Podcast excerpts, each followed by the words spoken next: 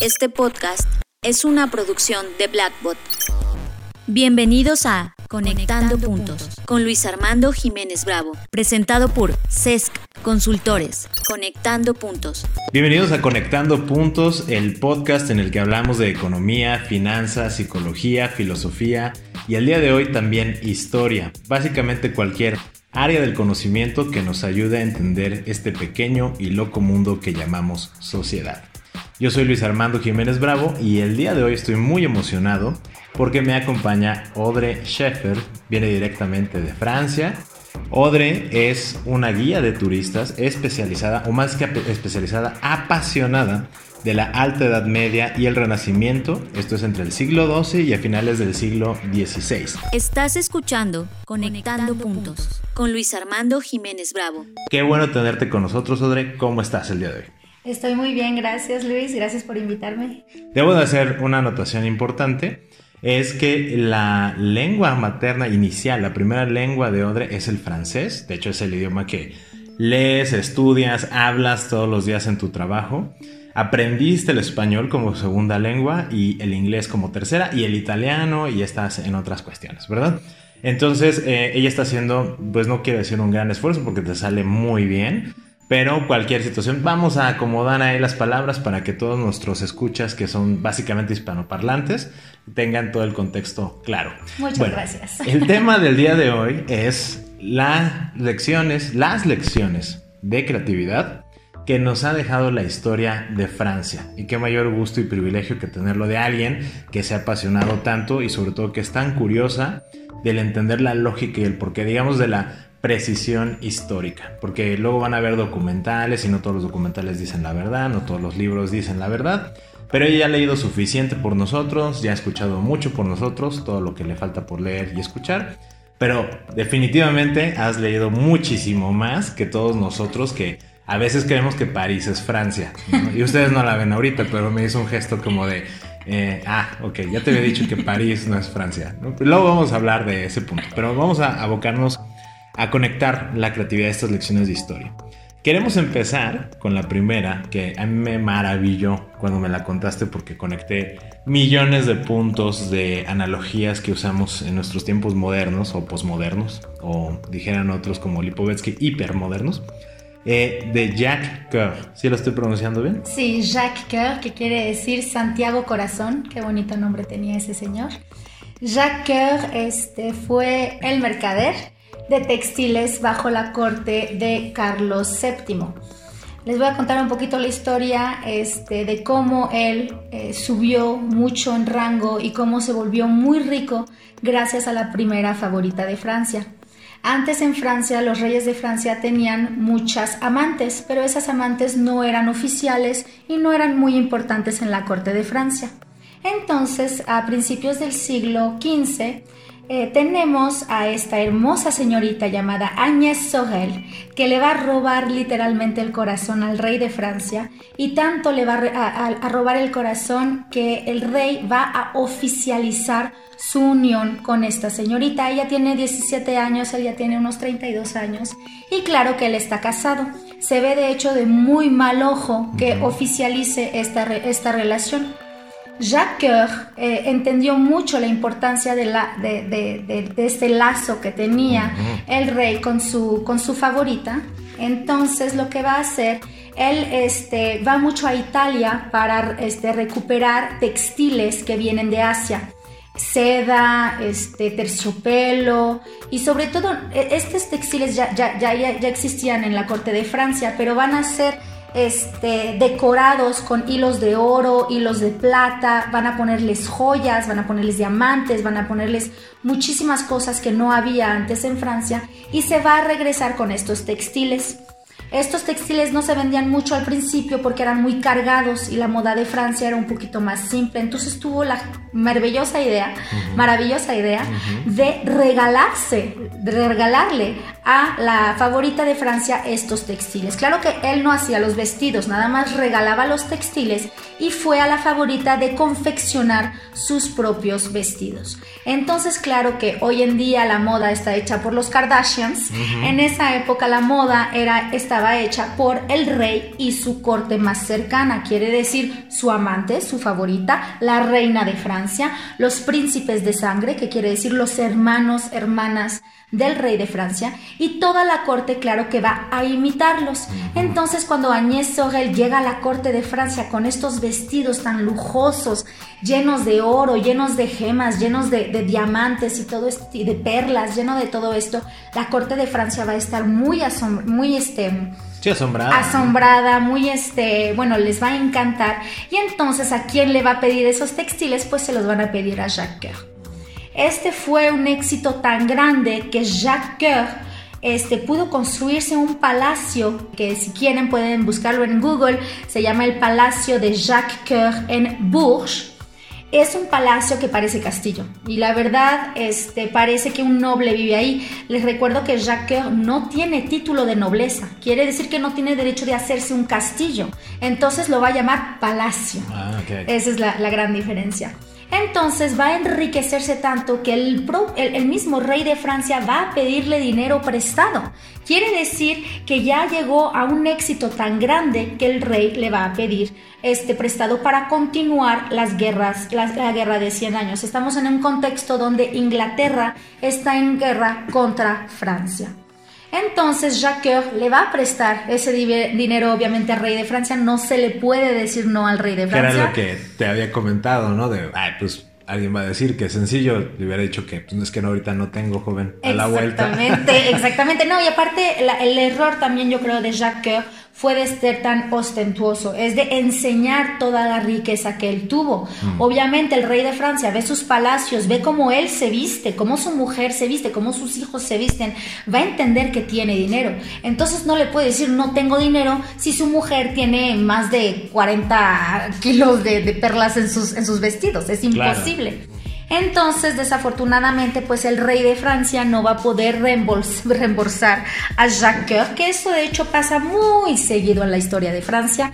De hecho, es muy raro que el rey de Francia reembolse a la gente que le prestó dinero. Siempre va a encontrar un loophole, siempre va a encontrar una manera. El hueco en la ley. Ajá, el hueco en la ley. Bueno, él hace las leyes. ya desde ahí. Exactamente. Ya desde ahí. Ya desde ahí, pues ya está perdiendo.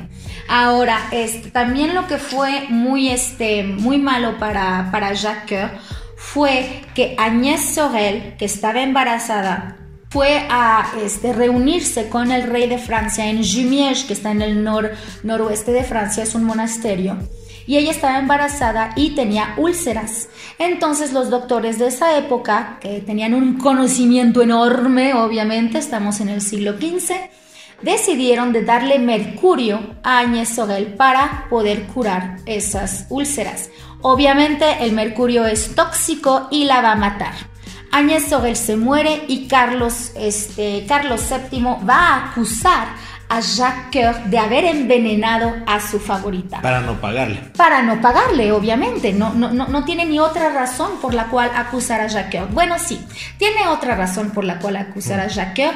Es que toda la nobleza francesa está acusando al hijo del rey de Francia de haber envenenado a su favorita, porque hubo un episodio muy fuerte en la corte de Francia, que fue que el hijo de Carlos VII, que va a, que va, que va a volverse Luis este, 11, le da una cachetada a Agnès Sorel enfrente de todo el mundo, la humilla.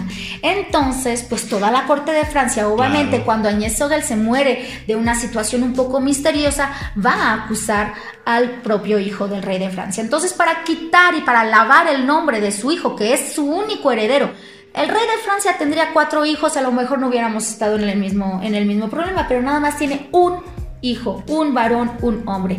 Y la ley de Francia dice que ninguna mujer puede ser reina de Francia. Entonces, para lavar el nombre de su hijo, va a acusar a Jacques, eh, ¿cómo se dice? Eh, este, matas a dos pájaros con de un tiro. De un tiro, exactamente, pues eso es exactamente lo que va a hacer. Acusa a Jacques, lo va a encerrar en condiciones muy feas y ahí se va a morir. Y aparte limpia el nombre de su único heredero. De, su único heredero, exactamente. Para mantener el reino unido. la familia. Exactamente. Que eso es súper interesante y a mí me fascinó la primera vez que nos contaste esa historia. Y hablando de estas lecciones de marketing, porque al final día es el tema, las lecciones de creatividad que nos fue dejando, de alguna manera, no quiero decir, no me quiero atrever a decir que rompió las reglas, pero fue una idea muy disruptiva que para abrir mercado diera la muestra gratis. Exactamente, sí, es una muestra gratis a una persona que está bajo los ojos de todo el mundo, porque es la primera favorita de Francia, es la primera vez que oficializan esa unión. Ya después las otras este, favoritas, claro que van a tener importancia, pero la gente ya no la admiraba tanto, era normal. Esto era como único, entonces todo el mundo quería ver a la favorita, todo el mundo quería conocer a la persona que puso al lado la propia reina de Francia. Entonces, todo el mundo va a ir a la corte de Francia como excusa para ver el, para ver el rey, pero no, querían ver a esta mujer que le robó el corazón al rey. No, aparte, eh, la visión que tuvo de... Lo visualizo de esta manera y a lo mejor me equivoco, me, me corriges históricamente si era así, pero hasta por proximidad de jerarquía nobiliaria, si yo soy solo un mercader, soy un comerciante de de cosas importadas. Es que de hecho el similoide importaba cosas, ¿no? Exactamente. no las hacía, iba allá y las recogía. Y en un momento dado ya se, se, hizo tan rico que ya ni siquiera iba a Italia. Tenía gente que iba a recogerle sus textiles. Y vamos, o sea, ya eso nos habla de la riqueza que acumuló, pero aparte no sé si era más sencillo el poder entablar un, regalo, el darle un regalo a la primera favorita que a la reina de Francia, por ejemplo. Sí, sobre todo que la reina de Francia, desafortunadamente para ella, este, cuando Carlos VII se enamoró de Agnès de Sorel, la más o menos la encerraron en un castillo en Saumur, que es en la región de, de Anjou, este, para que pues no tuviera un conflicto, vamos a decir.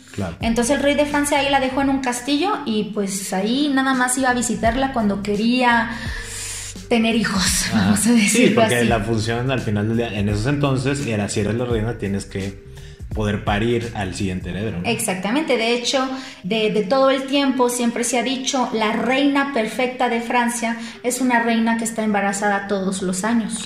Que dé hijos o que salgan vivos o muertos, eso ya es una cuestión de Dios. Digamos que sea fértil y esté embarazada. Exactamente, ese es el trabajo de una mujer, que de hecho que si una pareja no tiene hijos, siempre es la culpa de la mujer, nunca es la culpa del hombre. y todavía hasta ahora con, con la ciencia que nos dice que no es verdad se sigue perpetuando, ¿no? Mucho de esta sí, en muchos, histórica. En, muchos países, de hecho. Se sigue, creyendo eso. Exactamente. Agarras a otra mujer y volvemos a empezar. Claro, y, me encanta esta parte de la mercadotecnia porque es el, lo que tú comentabas. Escogió a la persona con mayor visibilidad y que aparte por la naturaleza de su condición y la relación que tenía con una figura muy prominente en ese entonces de la historia, pues él vio, era como cuando empezó aquí, por ejemplo, bueno, no aquí en México, sino en general en el mundo, el tema de los espectaculares. Quien tenía la mejor ubicación, porque era por donde pasaban cuando empezó el tema del tráfico, la urbanización, pues donde te pones, pues donde todas las personas te pueden ver, ¿no? y ahora el posicionamiento que decimos en, francés. El posicionamiento, ¿sí? Y también tenemos ahora este tema digital donde tenemos estos influencers de Instagram y de YouTube y de todas las redes sociales que hay donde se mide ya su valor intangible, al igual que con Agnès Sorel, es el tema de qué tantas personas te están viendo, ¿no? Qué tan caliente estás, donde la gente quiere saber dónde estás, qué comes, qué vistes, hacia dónde viajas. Y más claro, en ese entonces, pues era la corte, ¿no? Porque eran los que traían el dinero. Y eh, pues eran los que te importaba llegar al final del día, porque son los que te podían comprar. De aquí esta parte la quiero conectar con la industria de la moda actual sigue operando de la misma forma. Cuando yo quiero posicionar, no importa la marca que sea, ahora le llamamos relaciones públicas y te voy regalando cosas para que tu círculo cercano, que es mi mercado, que yo quiero que me consuma, pues vea, ah, y ese bolso, este, ¿qué onda? O ese vestido o esos zapatos, y entonces potenciar una demanda de mi producto, ¿no? Que, bueno, si bien las reglas no son exactamente las mismas, pero el principio es, es, es lo básico. Y otro de los puntos que mencionabas que me parece muy interesante es el tema de dentro de la creatividad en ocasiones el, obstáculo principal es cuando estás demasiado adelantado a tu tiempo, ¿no? A él le tocó este fenómeno donde los médicos, en su saber y entender en la ciencia de ese momento lo que alcanzaban a ver, decían, eh, pues el mercurio es el que cura la úlcera. Hoy sabemos que eso es una muerte por envenenamiento de metales pesados, porque pues, sí te va a pudrir la sangre. Pero también sabemos, eh, hoy día se ha visto muchos cambios, inclusive en las investigaciones médicas de no tomes cerveza porque te genera no sé qué cáncer o tumor, ¿no? Y a los tres meses, no, no te creas, la cerveza al contrario te ayuda a la circulación. O no quemes el aceite de oliva. No quemes el aceite de oliva porque te hace no sé qué en el estómago. Y luego, ah, no, no te creas, no importa. ¿no? Y este tipo de contextos, hoy día las podemos ver de manera inmediata por el internet. Pero en ese entonces no había una cultura de la investigación científica. Sí, faltaba, duraba siglos y siglos antes de entender, ah, no, esa no era la buena respuesta a ese problema, ¿no? Claro, y creo que hoy día lo que tenemos que aprender es si bien el ejercicio de marketing que hizo de relaciones públicas, de posicionamiento y demás es muy valioso, no se pueden descuidar las tendencias, inclusive en áreas que son totalmente ajenas a nosotros. ¿Por qué? Eh, eligió a una persona que era su único referente de consumo. Si hubiera, digamos, diversificado este ambiente y a lo mejor se hubiera ganado al rey de Francia o a, no sé, alguien igualmente, el segundo o el tercero más popular. Al duque de, de Borgoña tal vez la historia no hubiera terminado exactamente igual porque su posicionamiento económico y político hubiera sido distinto, pero como se colgó de uno solo, lo he visto mucho ahora con mis clientes cuando dependen de un solo cliente. De hecho, siempre es uno de los análisis que, vemos es si más del 40% de tu ingreso depende de una sola fuente, en cualquier momento puedes colapsar. Por lo que sea, porque falleció la persona y los hijos ya no te quisieron, porque vendió el negocio, porque se quiere retirar, lo que sea y te va a poner en un predicamento. Ahora no te van a mandar matar, esperemos, ¿no? Pero pues sí matan tu negocio, de que es donde tú comes. Y de aquí a que te adaptas a la diversificación, pues pueden pasar muchos y a lo mejor una quiebra. Esa es una gran, gran historia. Sin embargo, hay otra. Bueno, es que todas las que vamos a comentar en esta emisión tienen esta magia impresionante de que cuando uno va a los castillos o vas a los palacios, eh, lees los libros de historia y demás, nunca te imaginas la magia con la que tú lo cuentas, ¿no? Esta, este storytelling que tienes a mí me, me fascina. Y me comentabas también, por ejemplo, de Carcassonne, de la ciudad amurallada, sí. eh, la, ciudadela, ciudadela. Ciudadela. sí. Eh, en el siglo VII, según este, lo, lo, que alcancé a investigar, me corregí si no, donde Dame Carcass hace algo que me, a mí me explotó la cabeza, pero yo te dejo que tú lo cuentes, porque tú lo cuentas mucho mejor.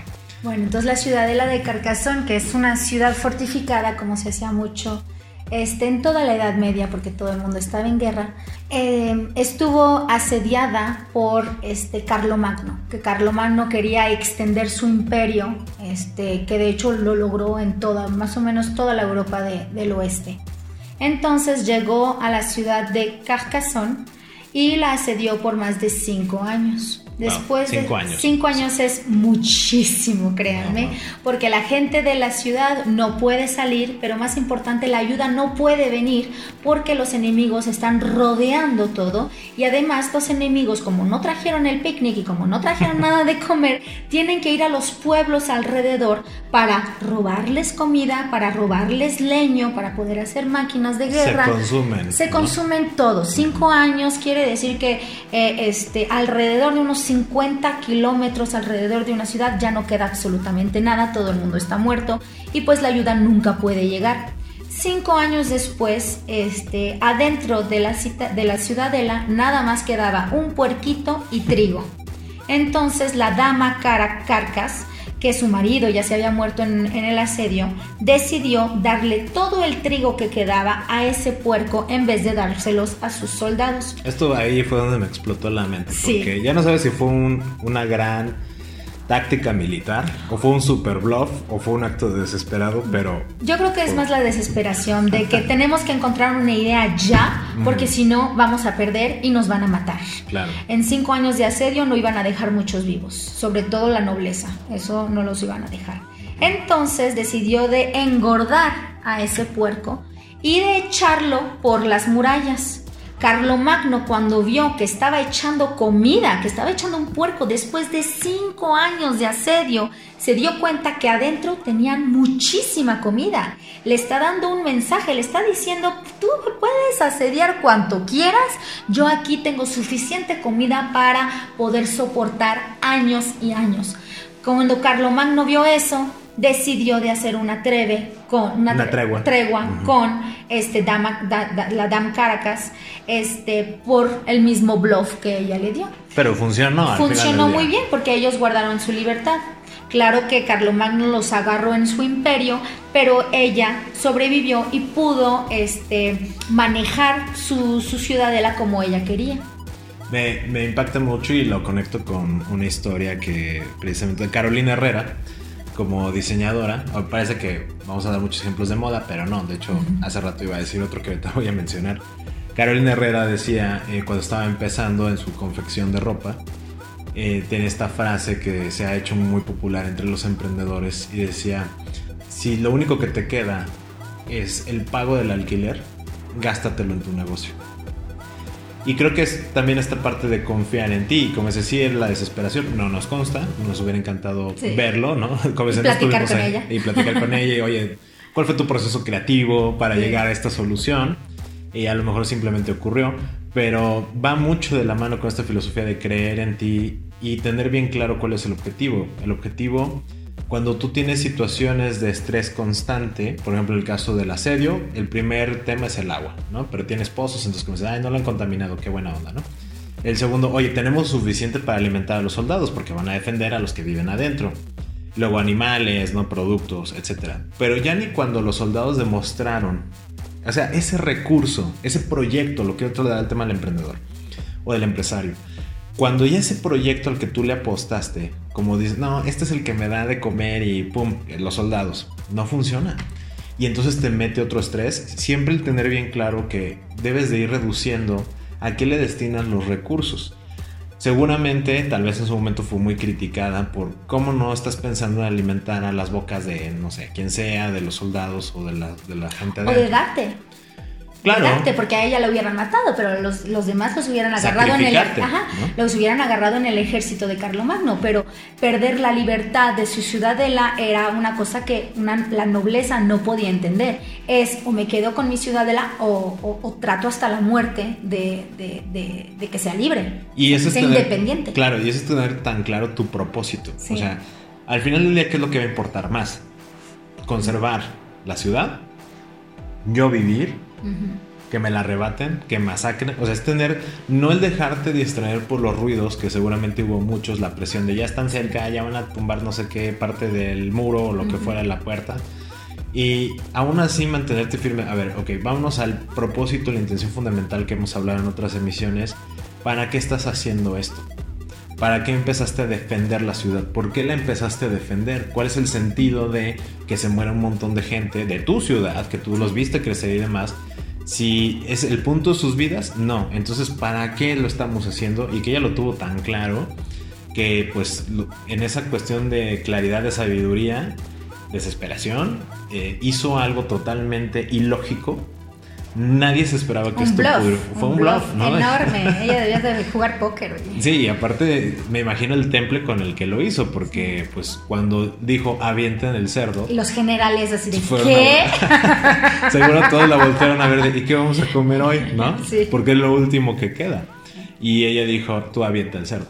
O sea, como sí, sí. No, y aparte también este la, la lealtad de su gente. O sea, hubieran podido aventarla a ella. ¿Sí me entiendes? Estamos en un contexto, ¿no? Sí, estamos en un contexto donde esa figura noble tiene muchísima importancia en sus mentes, en sus corazones. Hay una, una lealtad, lealtad muy, muy fuerte que se va con estos nobles, que es también muy, muy, muy interesante, es que esa lealtad que tenían por su marido, ella lo agarró en una época donde las mujeres no tienen muchos derechos. De hecho, no tienen derechos. Pero tuvo la inteligencia, no sabemos, bueno, no sé si sepamos cómo, pero tuvo esta capacidad, astucia, visión. Ese liderazgo. ese don de liderazgo, que más que un don fue algo que aprendió, lo vio, no sabemos cómo tuvo ese proceso de formación. Pero ese es otro punto muy importante. O sea, a veces para. Puedes ser muy creativo, puedes tener muy claro cuál es tu propósito, pero si las personas a tu alrededor de las que dependes para lograr ese propósito creativo no confían en ti, no creen en ti, no son leales a ti, pues no va a ocurrir.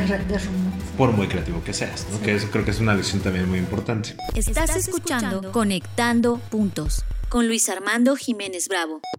De aquí me quiero mover a, pues, creo que muchísimo en el tiempo, a 1805 con eh, Robert Houdin. Sí. Eh, que la historia que él tiene, si vieron la película del ilusionista con Edward Norton, se inspira en la vida de esta persona y bueno, me comentabas que es, eh, bueno, fue un relojero que le sucedió esta historia maravillosa que nos explotó la cabeza. Sí. Entonces es un relojero este, que nació a principios del siglo XIX, que vivía en la ciudad de Blois, que también tiene un, castillo muy, muy bonito. Que, por cierto, visítenlo. Sí, les invito a visitarlos. De hecho, está enfrente de la casa de, de Robert Houdin. Muy interesante. Eh, este eh, relojero un día quiso ir a, una librería para comprar un libro sobre los relojes para poder este, desarrollar un poco su, su, este, su, profesión. El librero se equivoca y le da un libro eh, que se llama El Diccionario Enciclopédico de Diversiones, de diversiones y, ciencias. y él empieza a leer este libro con este, muchas máquinas este, que no a fuerzas están dedicadas a la magia, pero son máquinas que van a hacer vapor, que van a hacer muchas cosas. Entonces, él leyendo el libro, este, se inspira, como que se le prende un foco y se da cuenta que puede crear estas máquinas y de hecho desarrollarlas y cambiarlas un poco para poder hacer magia, para poder sorprender a los otros. este, en eso este, va a dejar su trabajo de relojero y va a empezar a crear máquinas para poder eh, hacer espectáculos en los teatros eh, de Francia. Claro que va a empezar en la ciudad de Blois, pero su pegue va a ser tanto que se va a ir hasta París y que va, va a hacer espectáculos en el, en, la, en el ópera de París. Este, tanto también fue su éxito que después de ni siquiera un año para tener, para ir, ir a ver un espectáculo de Robert tenía que reservarse meses antes. Estamos hablando de mitades del siglo XIX. O sea, sí, que no había las redes. Este exactamente, no hay las redes, no hay todo eso. O sea, hoy en día, claro que pues si quieres ir a un concierto de Ed Sheeran, tienes que estar en tu computadora y rápido aprenderle, ¿no? Porque si no se van a ir bien rápido. Ahora está Comic Con en Tokio, ¿no? Que exactamente. Si no le haces, si no este, le haces refresh, refresh, ya, ya se fue todo el asunto. Este también es un, un, este, ¿cómo se llama? El, el, público que puede ir no es clase baja, tienen que pagarse el teatro, o sea, es, es clase media alta, alta y muy, muy, muy alta que se pueden pagar este tipo de cosas. También Napoleón III va a pedirle, bueno, antes de Napoleón III está el rey eh, Louis Philippe, el último rey de Francia, que va a preguntarle un espectáculo privado nada más para él. Imagínense cuál es el pegue, cuál es su, su fama de ese entonces para, que, para que el rey le pida de hacer un espectáculo para él. Eh, él también va a desarrollar mucho este, el lado de la ciencia, ya cuando hace unos, unas giras por Inglaterra, Bélgica, Alemania y que tiene mucho suceso un poquito. Mucho éxito. Mucho éxito, mucho suceso. mucho éxito. Va a regresar, este, va a regresar a París y se va a consagrar un poquito más a la utilidad de la ciencia. Él quería ayudar este, a la gente con su ciencia. Sin, este, sin dejar el lado de la magia. De hecho, la magia se la va a dar a un colega. El teatro que él compró para hacer todos estos espectáculos se lo va a dar a un colega y el colega va a continuar los espectáculos de, de Uda. Entonces en Francia tenemos una revolución en 1848, sí, no nada más tuvimos una, tuvimos muchísimas revoluciones después de, haber decapitado al rey. Y en 1848 tenemos una revolución que quita al último rey de Francia y que va a poner a Napoleón III, el sobrino de Napoleón I, eh, y va, va a crear el segundo imperio.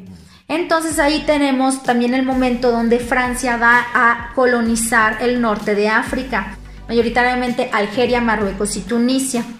Y en Algeria hay una rebelión muy grande con los, vamos a decir, los hechiceros. Desde los marabú. Los marabú. Sí, sí, de hecho que siguen existiendo en Francia. En Francia pueden otra vez eh, todavía encontrar letreritos mahabú de aquí que, bueno, te quita lo mandilón, que te quita el amor, que te quita esto, que te quita el otro. Bueno, hechiceros, vamos. Maravillas. Las maravillas, exactamente. Entonces, Napoleón III, eh, estos magabú, perdón, este, van a crear una rebelión en Algeria porque obviamente los algerinos piensan que ellos tienen mucho poder por toda la, magia, y esto lo digo con, entre, comillas, entre comillas, y porque no me ven, pero estoy haciendo comillas. Va, van, a, van, a, seguir a estos magabú, entonces la, la, rebelión va a crecer. Napoleón III, el emperador de Francia, decide demandar a Robert Houdin allá para que los algerinos lo tomen como un hechicero más grande que los marabú y que lo entiendan a él y calmar la rebelión, lo que funcionó, lo que es increíble. Ya un poquito más adelante en su vida, eh, desafortunadamente, desafortunadamente él tuvo una catarata y se dio cuenta muy rápido con su oftalmólogo que las, las, herramientas que tenían en esa época para poder ver el ojo, para poder ver la retina, la pupila y todo esto, no eran muy buenos. Entonces, con su conocimiento en censas va a, este, a desarrollar, a, desarrollar este, tres máquinas diferentes para poder mejorar el, este, la, vista de los ojos. Yo lo pienso así de, bueno, los, los, este, las herramientas que tenemos están muy rústicas, yo no quiero que me, me maten el ojo, entonces yo voy a crear mejores máquinas para que me puedan operar mejor. Y entonces esas máquinas fueron utilizadas por muchísimo tiempo. Eh, más anecdóticamente, también creó el chaleco este, para, marcar los puntos. Para marcar los puntos en la esgrima. Exactamente, que la esgrima normalmente había alguien que estaba contando los puntos, pero va tan rápido el asunto que pues y aparte, una persona se puede pagar. Ah, en el fútbol lo vemos también. Hay toda una historia que será materia de otra emisión. Entonces va a crear esta máquina y también va a inventar que de hecho el, chaleco que cuenta los puntos sigue siendo utilizado hoy en día. Claro, un poquito más desarrollado, pero es el mismo sistema. Y también va a desarrollar el eh, contador kilométrico, o sea, que para poder contar los kilómetros. Que hoy día lo seguimos usando Exactamente. En todos de los coches, ¿no? o, los miles, si vives este, en Gringolandia, pero bueno, se siguen utilizando. Entonces, este inventó no nada más muchísimas máquinas para poder sorprender a la gente y de una manera más bonita de poder que la gente se vaya de su cotidiano, que, pueda creer un poco en la magia, que es muy, muy bonito creer en la magia pero también desarrolló este, herramientas para facilitar la vida de la gente o para poder ayudar en casos de oftalmología. Que aquí el tema, en, si lo trasladamos a tiempo presente, la parte de la creatividad nace de un conocimiento previo. O sea, él ya era... relojero. y me voy a animar a decir una palabra más fuerte, ya era maestro relojero. Y todavía quería perfeccionar más su, su craft, su oficio, su, arte, su técnica. Y bueno, por un error que, a ver, aquí es un tema bien padre, que muy bonito, que recibe un libro equivocado y en lugar de decir, no, este no, y lo regreso porque no lo entendí o no me atrapó, simplemente se cautivó porque definitivamente hay una persona con mucha inventiva, muy curiosa, que ya tenía mucho conocimiento mecánico de precisión con los relojes, pero este sincretismo que hizo precisamente entre dos áreas del conocimiento, que es lo que tratamos de hacer en el podcast, de conectar eh, lo que hoy día se le llama pensamiento complejo, donde tienes áreas totalmente inconexas y creas algo totalmente nuevo. Él fue pionero en esta tendencia que hoy día, aunque ya tiene años y se ha hablado mucho del pensamiento complejo, todavía no se ha divulgado lo suficiente y todavía se preguntan, oye, pero si tú eres relojero, que tienes que estar haciendo magia, por ejemplo, ¿no? Ilusionismo. Si tú eres eh, relojero, que tienes que estar haciendo cosas para la oftalmología. Y todavía estos juicios de valor sobre, pues, tú qué, si tú eres esta cosa, porque te dedicas a esto. Cuando el principio fundamental de la creatividad debe ser esta capacidad de aprender, la curiosidad y el del conectar el conocimiento. De aquí me quiero mover a otro, me voy a regresar ahora. Nada más un punto muy interesante también es a veces no escuchar o a sus padres o a los abuelos o a los tíos o a lo que sea, porque de hecho Robert Ruitin era hijo de un relojero. Irónicamente, su padre no quería que él fuera relojero, él quería que él fuera notable, porque es un, trabajo que paga, notario, perdón, que paga más. Eh, los relojeros no estaban mal, pero tampoco no estaban muy bien. Vivían al día bien. Exactamente, o sea, comparado a otras clases, claro que vivían muy, bien, pero él, como todo, como toda familia, quiere que sus hijos vayan más arriba que lo que él hizo. Y siempre le dijo, no, no quiero que seas relojero. Y él no lo escuchó, mm. fue relojero y pues todo lo que les acabo de, de contar. Qué bueno que hiciste esa intervención porque uno de los principios que hemos redescubierto, ya por decirlo de alguna manera más científica con todo el trabajo de la consultoría, siempre les decimos a los emprendedores antes de que iniciemos la consultoría que tengan cuidado porque el principal enemigo de un emprendedor, no necesariamente en negocios, sino en cualquier cosa que quiera hacer, de emprender una aventura, es tu familia. Y obviamente, como bien lo acabas de decir, no es porque no quieran que tengas éxito, no es porque te quieran hundir, no es porque te quieran romper tus sueños, es porque en esta visión que tienen de progreso, de cómo poder hacer más, pues ellos dicen, en mi concepción del mundo, tú debiste haber sido notario, porque notario paga más, ¿no? O bueno, de como yo gano y yo veo gente que es notario, pues ellos les va mucho mejor que a nosotros. Tú vete por esa línea. Y él en este emprendimiento dijo, no, yo quiero ser relojero. Y bueno, ya lo llevó, yo creo que hizo 100 veces más de lo que pudo haber hecho como notario, ¿no? De lo que su padre hubiera podido imaginar. Sí, que no queremos como fomentar esta rebeldía en sentido, sino Sí, porque también luego ahí la gente se confunde, como ah, claro, entonces ya no le voy a hacer caso a nadie. No tanto así, eh, sino más bien esta parte de tener tan claras tus convicciones y creer en ti, que nuevamente la historia de la Adam Carcas, que pues dijo, ok, a ver, sí, a lo mejor será la idea más loca del mundo, pero esto es lo que se va a hacer. Y yo en este momento yo mando en mí y entonces yo voy a hacer lo que tengo que hacer porque no soy un esclavo, ¿no? Que hablando de esta parte, lo quiero conectar con romper las reglas, que por eso decía, me voy a mover en el tiempo, a la batalla de Azancourt. Azancourt, sí. Y bueno, ¿qué digo de romper las reglas? Ya como que hice el spoiler de la vida, pero ¿cómo va la historia de esta batalla? Entonces, estamos en medio de la Guerra de 100 años, 1337-1453, de hecho casi al final, porque esto toma en 1415. Entonces ya llevan rato los ingleses este, tratando de invadir Francia. Cada vez tienen batallas, los franceses ganan, los ingleses ganan y bueno, por mucho tiempo así va a estar el asunto. Ahora, las batallas en, en, la Edad Media son muy codificadas. Quiere decir que tenemos a arqueros, tenemos a la milicia, que quiere decir que ellos no son vamos a decir entre comillas, franceses, ellos son pagados, son mercenarios, la mayoría son a este, alemanes o suizos, que los suizos... Eh, donde hay dinero ahí Donde hay dinero ahí están, hoy hasta hoy en día. Ay, perdón. Aplaudí un poco fuerte. Entonces, este, tenemos a la milicia, tenemos a los mercenarios, que son los soldados a pie, que tienen nada más una lanza. Si tienen un poco de suerte, tienen una masa o tienen algo más, pero la mayoría del tiempo tienen una lanza. Y están los caballeros. Los caballeros son de la nobleza, quiere decir que tienen que tener un título. ¿Por qué? Porque el caballero tiene que pagarse a su, absolutamente todo. Tiene que pagarse un caballo, para que les dé una idea, un caballo de guerra, porque hay varios tipos de caballo. Un caballo de guerra en esa época valen dos Ferraris hoy, en día. Exactamente. Yo te hablo de la Ferrari Coupe Sport, o sea, la, la, cara. La carísima, la carísima. o sea, valen dos, nada más para darles una idea, nada más el caballo de guerra. También tiene que pagarse su armadura, tiene que pagarse su lanza, tiene que pagarse su espada.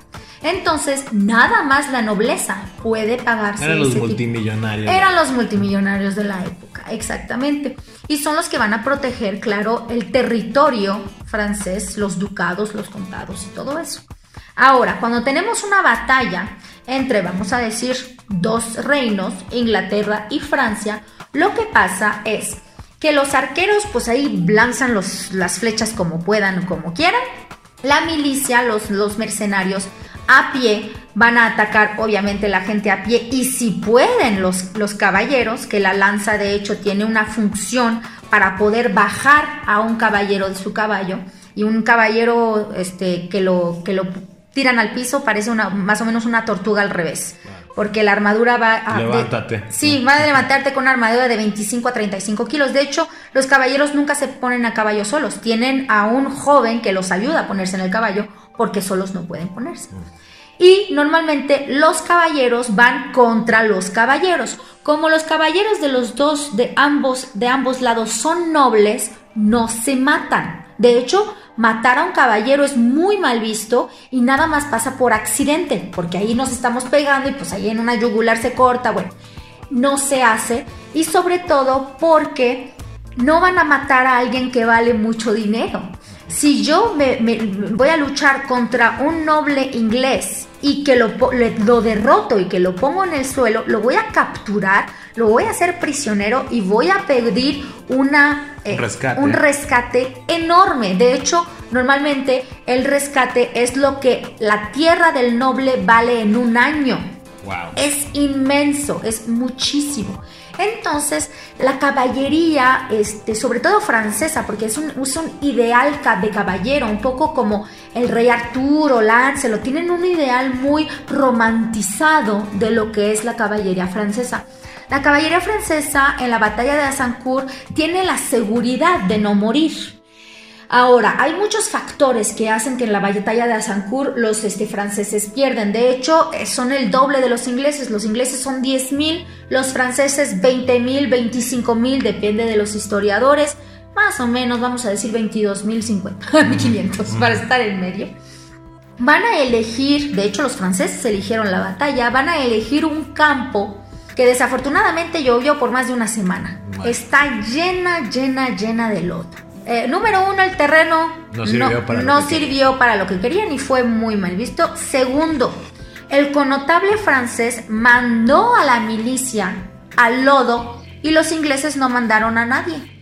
Entonces los franceses, la milicia francesa, bueno, la milicia que, que trabaja por los franceses, fue completamente destruida por los arqueros. Ahora, en vez de que los caballeros y los arqueros franceses se fueran, porque pues ya están viendo que el terreno y que el asunto no está bueno, con esa seguridad de que no los van a matar, fueron y este, trataron de... Este, contener, De contener, exactamente. De todas maneras son el doble. Digo, bueno, nos mataron a que un quinto, bueno, pues podemos todavía... Exactamente. Desafortunadamente, pues los caballeros llegan en el lodo, se paran en el lodo y ahí pues los caballeros ingleses llegan, este, los ven ahí enlodados así como puedan y los matan uno tras otro. Cosa que Cosa que en la vida se hacía. No, y que nunca nadie hubiera pensado. De hecho, es completamente ilógico para un francés. ¿Por qué perder dinero? ¿Por qué perder tanto dinero? Todos esos eran prisioneros que van a pagar lo que vale Inglaterra por 5 o 10 años, o sea, era muchísimo dinero. El problema es que Enrique IV, el rey de Inglaterra, no tenía suficientes soldados para poder contener los prisioneros, porque no era una batalla, vamos a decir, de guerra, era una conquista. Mm. Querían el territorio francés. Muy inglés, ¿no? Muy inglés. Colonista. Ajá, colonista. Que bueno, los franceses no estamos tan mal. Pero un poquito después. Uno estaba defendiendo y el otro atacando. Exactamente. Entonces, el rey de Inglaterra les dio como orden a los caballeros ingleses no prisoners, ningún prisionero. De hecho, el, asombro de los ingleses fue tal que en las primeras batallas no escucharon muy bien eso y cuando agarraban prisioneros y que el rey de Inglaterra los veía, él mismo les cortaba la, la, cabeza. sí, el cuello, pues los degollaba. los degollaba exactamente, que es muy noble. Mm. A un noble se le corta la cabeza, no se le ahorca. Eso es de pueblo. De hecho, hasta como se mata a la gente hay una codificación porque tú vales mucho. De hecho, como mataron a las reinas de Inglaterra, Enrique VIII, las, las, las decapitaban. Las decapitaban porque son nobles, obviamente. No se pueden ahorcar, no se pueden quemar, etcétera, etcétera.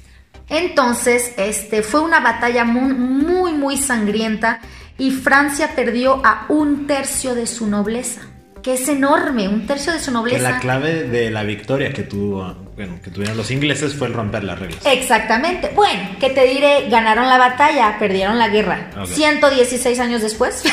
Bueno, ese, es, el tiempo que, que, tardó Francia a ganarle a los ingleses, pero sí fue, y de hecho pusieron los franceses una literatura de esa época donde comparaban al inglés a un puerco, o sea, un animal muy muy sucio, muy sin, sin, valor, sin moral, sin ética, porque estaban dispuestos a todo para poder ganar a Francia. Bueno, como ahora Wall Street, ¿no? La fama que es en los 80s, 90s. Exactamente. Con que ganes, nadie te va a preguntar cómo, ¿no? Entonces los franceses perdieron una, una batalla muy importante y de hecho la batalla de Azincourt se enseña en la escuela desde muy chiquito. Es una lección súper importante y ahí la creatividad creo estuvo en que pues rompió las reglas. O sea que ese es un principio básico de, de muchas veces la creatividad, el estar dispuesto y nuevamente quiero conectar antes de ir a la última parte. Pasamos con una primera historia de Santiago Corazón que decimos, oye, pero si es Jack que no debería ser Jacobo. No, bueno, es que Santiago, Tiago, Diego tienen la misma raíz hebrea Jacob y bueno, por eso es que es válido decir Santiago. Es más bonito decir Santiago Corazón, ¿no? Es, como, porque el nombre, el apellido lo amerita. Pero tenemos estas lecciones de dónde está el posicionamiento y apostar tus recursos a ello. Y aparte, ¿qué es lo que no tienes que hacer? Es dejar de diversificarte. Tienes que buscar siempre dónde seguir posicionado y no colgarte de una sola fuente que te dé protección, porque realmente fue el caso de él, ¿no? La, la parte de la protección. Nos brincamos con el tema de Dan Carcass que hizo este bluff, pero más que eso me gustó mucho lo que llegaste a, a mencionar, este tema del liderazgo. O sea, la creatividad se muere cuando no puedes o no tienes más bien la lealtad de las personas que están alrededor tuyo, porque no siempre van a haber tiempos fáciles. Entonces, el desarrollar el liderazgo es muy importante para el ejercicio creativo. Después nos vamos con un relojero que supo conectar áreas del conocimiento, que esta parte es mucho de estudia, estudia, estudia, estudia, pero más que estudiar y retener, ser, ser curioso. Ser curioso y siempre estar buscando cómo resolver problemas. Y por último, la última historia que hablábamos, bueno, no va a ser la última, pero de este bloque, que fue rompe las reglas. ¿no? Y eso es algo que en nuestros tiempos modernos no importa quién escuche sobre creatividad e innovación, se resume como en esos puntos, ¿no? Siempre es el encuentra cómo te puedes posicionar, ten liderazgo, estudia mucho, eh, sé muy curioso, rompe las reglas y bueno, de aquí lo voy a conectar con la parte última. Estás escuchando Conectando, puntos, con Luis Armando Jiménez Bravo. Tú que estás en el Valle de Loira y que tienes toda la ruta de los castillos, haces todas las guías maravillosas, que esto es una pequeñísima muestra de la mucha información que, que, dominas y que vas conectando y narrando esta historia en los castillos.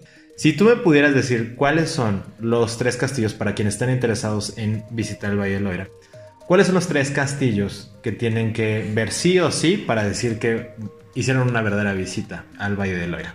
Puede ser, este, no necesariamente los populares, sino los que tú consideras en tu estudio históricamente que te va a volar la cabeza, ¿no? Bueno, pues los que yo considero siendo los más importantes también son los más populares. que no es, por, no es por nada que de hecho son los más populares. Bueno, también hay mucha publicidad, ¿verdad? el primero yo tendría que decir es Chambord. Este, Chambord en español. Vamos a poner las ligas de los lugares sí. para que los puedan ver al menos en Google, ¿no? Exactamente.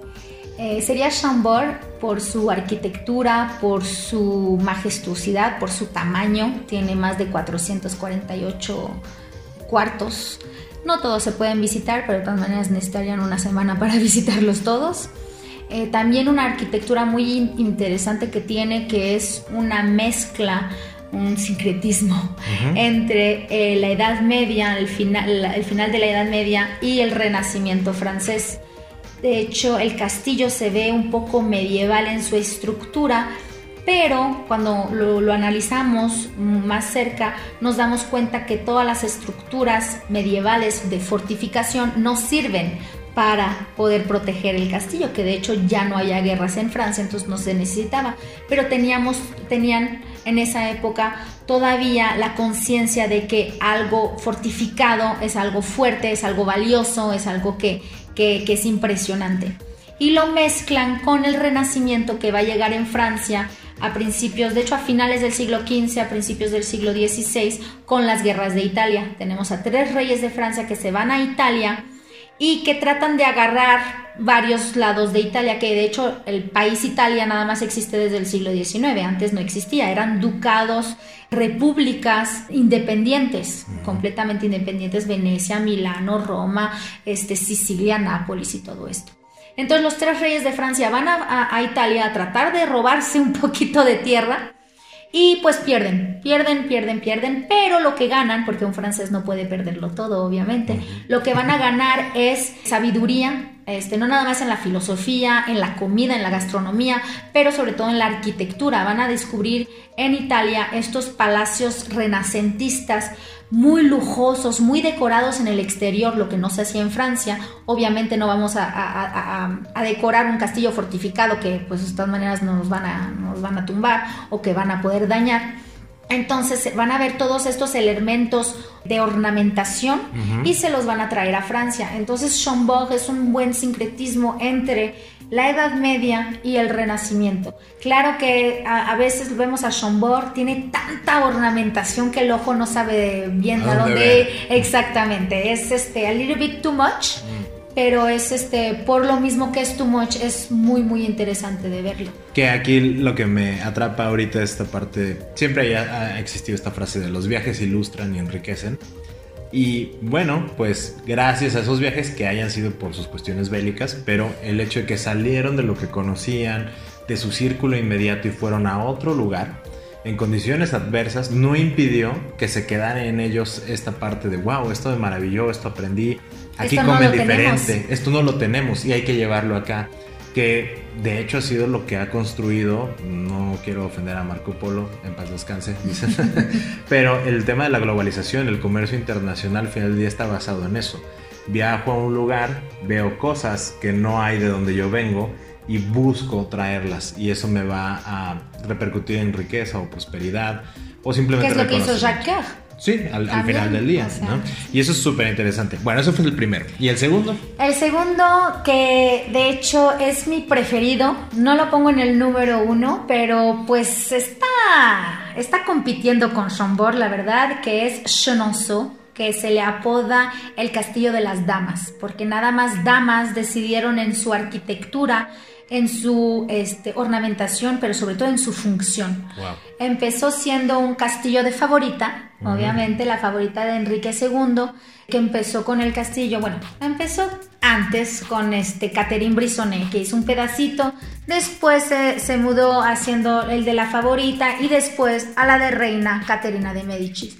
De hecho, desde los 1500 hasta hoy en día, nada más ha sido pertenecido por damas, lo que es increíble. Claro. Este, en esa época y además en los, en los siglos, que, en los siglos que, que se fueron. Una historia muy interesante, nos vamos a mover un poco más a la Segunda Guerra Mundial. Es que en la Segunda Guerra, de hecho, empezó en la Primera Guerra Mundial. Eh, tenemos a Simone Meunier, que era una heredera de los chocolates Meunier, que de hecho siguen pudiendo encontrarlos. Ya es Nestlé que los hace, ¿eh? pero los Nestlé marca sigue. Sí, la marca sigue. Nestlé se los, se los compró en los años 70, pero sigue la marca. Y ella desafortunadamente pierde sus padres muy temprano y hereda del castillo de Chonoso. Entonces en la Primera Guerra Mundial ella decide en las dos galerías, que son muy muy largas, en las dos galerías que tiene, de cambiarlo a un hospital civil para tratar de salvar a un máximo de personas. En esa época de hecho, en la Primera y en la Segunda Guerra Mundial se hizo mucho. Los, este, como Francia era un país colonizador, agarró a muchos soldados de Marruecos, Algeria y Tunisia para poder luchar en la guerra. Desafortunadamente eran los primeros en las primeras líneas de batalla. Los americanos hicieron los mismos con los negros, de hecho, con los afroamericanos. Y eran los últimos en ser tratados en, las, en los hospitales este, militares.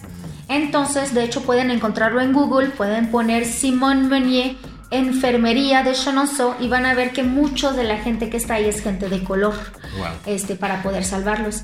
De hecho, ella sola con su propio dinero, porque no tuvo ningún dinero del gobierno, obviamente, porque es ella que decidió hacerlo, salvó a 2.252 personas, nada más con ella. Ella en su propia cocina hacía de comer ella no hacía de comer. Tenía gente que hacía de comer. Facilitó la cocina. Exactamente. De hecho, desarrolló la cocina. Puso una cocina nuevecita que antes era nada más con las chimeneas que se hacía de comer. Este creó, o sea, compró una cocina enorme hecha de, de iron. sí, de hierro. De hierro, una alianza de, de, hierro, no sé qué. Enorme, que de hecho cuando entras tú en la cocina, es como que la cocina se ve muy chiquita comparado a, al espacio. Al espacio, exactamente, y pudo salvar a tanta gente. Ahora, ella era muy joven en la Primera Guerra Mundial y pues también le tocó la Segunda Guerra Mundial. En la Segunda Guerra Mundial tenemos a Francia, que cuando capituló fue dividida en dos. Tenemos la parte norte de Francia, que le llamamos Francia ocupada, quiere decir que es el territorio de Hitler, está en su casa. De hecho, si ven un poco de las fotos de París, tienen este, esvásticas absolutamente en todos lados. O si ven Inglorious Bastards, también pueden ver que este, en París, el teatro donde matan a Hitler, que todo París y que todo el norte de Francia de hecho estaba ocupado. El sur de Francia, que se llama Francia Libre, que después la vamos a llamar Francia Vichy, porque el gobierno de Francia, que ya no era la, parte este, eh, del norte, el gobierno, vamos a decir la capital de Francia, ya era Vichy, una ciudad que está en el sur de Francia. Esa línea que separa el norte del sur va por el Loira, quiere decir que la mitad para arriba del Loira era Francia ocupada, la mitad para abajo era Francia libre. Para que entiendan un poquito mejor, chequen cómo está Chenonceau. Chenonceau, el castillo de Chenonceau, es como un puente. Está encima del río Cher, que también hace la, la, demarcación, de hecho se llama la línea de demarcación entre el norte y el sur. Quiere decir que su castillo estaba cortado a la mitad, exactamente a la mitad. La parte habitable, vamos a decir, estaba en Francia ocupada y la parte de la galería estaba en Francia libre. Esa galería, cuando, cuando tú la tomas, va a un bosque muy, muy, este... Frondoso. Frondoso, gracias. Un bosque muy frondoso. Entonces, Simón Meunier lo que decidió hacer es esconder a gente, la mayoría niños, esconder a niños en sus cocinas, en el techo, en el suelo, donde, podía, esconderlas. Y en un momento dado, donde ella sabía que estaba más seguro, hacerlos pasar por esa galería y tratar de salvar a tantos niños como se pueda. Pasando esa galería les daba un pedacito de pan que no era más grande que la palma de sus manos, que eran manos muy chiquitas, pero es lo que podía darles, porque les recuerdo que gastó la mayoría de su fortuna en la Primera Guerra Mundial tratando de salvar a todos esos soldados. Entonces, a la Segunda Guerra Mundial ella ya no tiene muchísimo dinero y hace lo que puede con lo que tiene y va a salvar a muchísimos niños gracias a ellos. Ahora no sabemos exactamente cuántos salvó porque no tuvo ningún registro, lo que es bueno porque los registros y los nazis se quieren mucho. es una muy mala idea. Sí, es una muy mala idea tener registros, pero logró salvar también a gente en la Segunda Guerra. Que, que eso es una situación maravillosa. Parte del ejercicio creativo es, a veces las personas, eh, ahora que tenemos el tema del cambio climático, que es como si fuera una guerra contra nosotros mismos como humanidad, y dicen, bueno, pero yo qué puedo hacer, ¿no? Esa pequeña botella de plástico y demás. Y esta mujer que realmente, como dices, siendo mujer en la época ya le quitaba como muchos recursos políticos, sociales, eh, simplemente una voz que pudiera ser escuchada, que es un super recurso. Y simplemente tenía un propósito claro, humanitario, pero ella era muy consciente de sus recursos, tuvo la creatividad de adaptar el espacio y aun cuando ya no tenía esos recursos, vio la manera de seguir cumpliendo ese propósito humanitario de eh, facilitar la huida de todos estos niños que después seguramente muchos espero hayan sobrevivido y, la tengan en muy buen recuerdo y esas generaciones también. Que ese es también el tema de la creatividad es no limitarte y nunca decir no tengo con qué hacerlo, no tengo los recursos, no para También arriesgarse, es un riesgo, porque no nada más estaba arriesgando su vida, estaba arriesgando su patrimonio, que es el castillo la cachan haciendo eso. No, bueno. no digamos, bueno, la matan obviamente, pero le quitan también el castillo. Y hoy en día las propietarias de, de Chenonceau este, son las bisnietas de Simone Meunier, o sea que ella no nada más este, salvó a los niños, pero se salvó a sí misma y salvó su patrimonio para que pueda darse ese castillo a los hijos de sus hijos. Que eso es impresionante, ¿no? Y vuelvo a repetir el tema creativo, no es decir tengo esta gran fortuna, esta gran herencia. Simplemente es tener un propósito claro, ver qué recursos tienes y actuar. Y tener mucha convicción, como dices, aceptar el riesgo. Obviamente cuando uno habla de aceptar el riesgo no quiere decir aviéntate al fuego, sino es ser consciente de que hay un riesgo y obviamente estructurar tu sistema de una manera que inhiba o minimice ese riesgo. Ese fue nuestro segundo castillo, que a mí me encanta la historia porque ha hecho que haya sido solo propietarios mujeres, ya cuando lo vimos es una estructura y una arquitectura muy particular y tiene mucho mejor gusto que los que hicieron los hombres y, bueno, pero eso es hacer como tal vez tema de otra emisión. Eh, el tercero y último de esta lista de tres. Para mí tendría que ser el castillo de Blois, que lo hablamos este, un poquito con uh, Robert Houdin, que está justo enfrente de la casa de Robert Houdin. El castillo de Blois es muy particular porque es un patchwork de todas las arquitecturas francesas que pasaron a través del tiempo. Tiene una parte que es una sala que es del 1214, o sea que nada más les dejo contar qué tan antigua es esa sala, entonces del alto medioevo. Eh, después tiene una parte, una, una ala, lo que decimos una ala, que es pre-renacentista, que es una mezcla de gótico flamingero, que va a ser el último, la última arquitectura de la Edad Media, y del renacimiento, del primer renacimiento que va a llegar en Francia. Después tenemos una ala completamente renacentista hecha por el mismo rey que hizo Schomburg, que de hecho se, va, va a practicar muchas cosas en ese castillo antes de crear su propio castillo. Y también tenemos una ala clásica, que si ustedes conocen Versalles, ese es el, tipo de arquitectura. Entonces es muy interesante porque podemos ver cómo, cómo la arquitectura cambia en el tiempo y se desarrolla por las necesidades que los tenemos. ¿Por qué lo tenemos? Ah, bueno, para defender. Ok, murallas, torres, muros muy, muy anchos, eh, ventanas muy chiquitas, etcétera, etcétera. Luego ya no hay guerras, ok, ¿qué es lo que lo necesitamos? Para sorprender, para poder este, em, cautivar. cautivar y para que la gente diga, no, este tiene muchísimo dinero, ¿no? Vamos a aliarnos con él en vez de, en vez de hacernos los, nuestros enemigos. Y después tiene la, la clásica, que eso fue un capricho del el hermano de Luis XIII, el tío de Luis XIV, el rey Sol, que hizo Versalles, que creyó por 25 años que él iba a ser el próximo rey de Francia, porque Luis XIII, muy homosexual como lo era, no le dio herederos a Francia este, antes de 25 años de estar casados. Claro que en esa época, después de 10 años de una, de una boda infértil, exactamente, todo el mundo piensa, pues el rey de Francia se va a morir y el próximo rey va a ser el hermano. Entonces Gastón d'Orléans, que es el hermano de Luis XIII, empezó a tumbar partes del castillo de Blois que eran de la época de Luis XII, que estamos hablando finales de los 1400, principios de los 1500, va a tumbar partes de ese castillo para poder hacer su propio palacio, su propio castillo del estilo, del estilo clásico.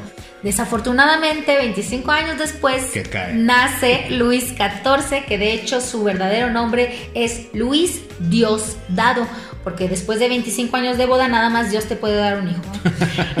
claro, Digo, obviamente. Es gente que me pregunta, ¿es verdad el hijo de Luis XIII? Señores y señoras, no tenemos ADN.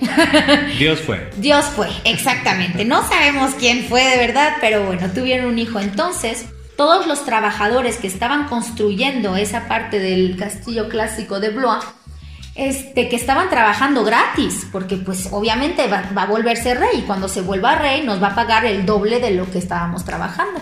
Enseguida, en el momento que Luis XIV nace, todos los trabajadores lo abandonan y Gastón de Orleans está obligado de quedarse y vivir en el espacio renacentista que son 160 años antes, tanto su palacio no está acabado.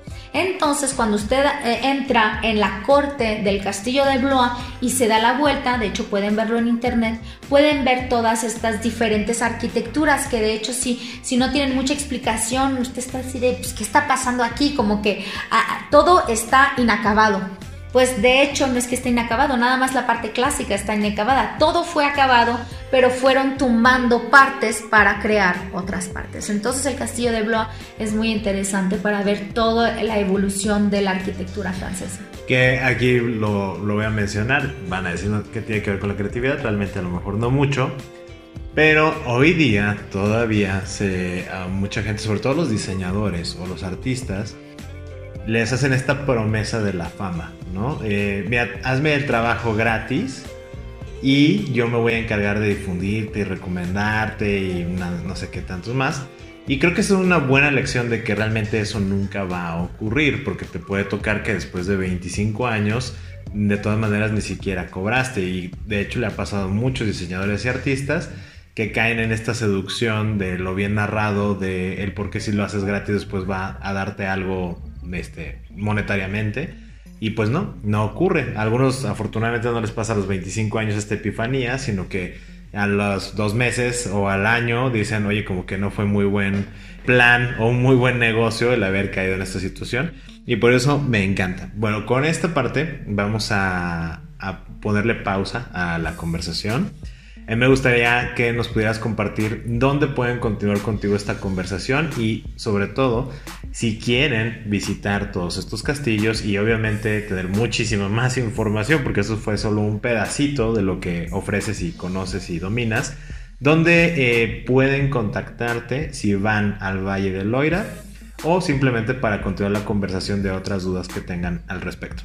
Bueno, pues me pueden fácilmente contactar en mi email que es odre todo en minúscula, ¿eh? A-U-D-R-E-Y S-C-H-A-E-F-E-R 89 arrobas gmail.com. Ok, ya tienen ahí la, dirección para continuar la conversación. Si quieren contactar con nosotros en CESC Consultores, recuerden que pueden hacer nuestra página de Facebook, arroba CESC Consultores. Esto es SESC Consultores o a través de nuestra página web www.sesc.com.mx. Esto es www.sesc.com.mx. Ha sido un privilegio el que estés haciendo con nosotros esta emisión, Odre. Igualmente. La valoramos enormemente y los invitamos a que sigamos conectando. Escuchaste Conectando, puntos, con Luis Armando Jiménez Bravo, presentado por CESC Consultores. Conectando, puntos.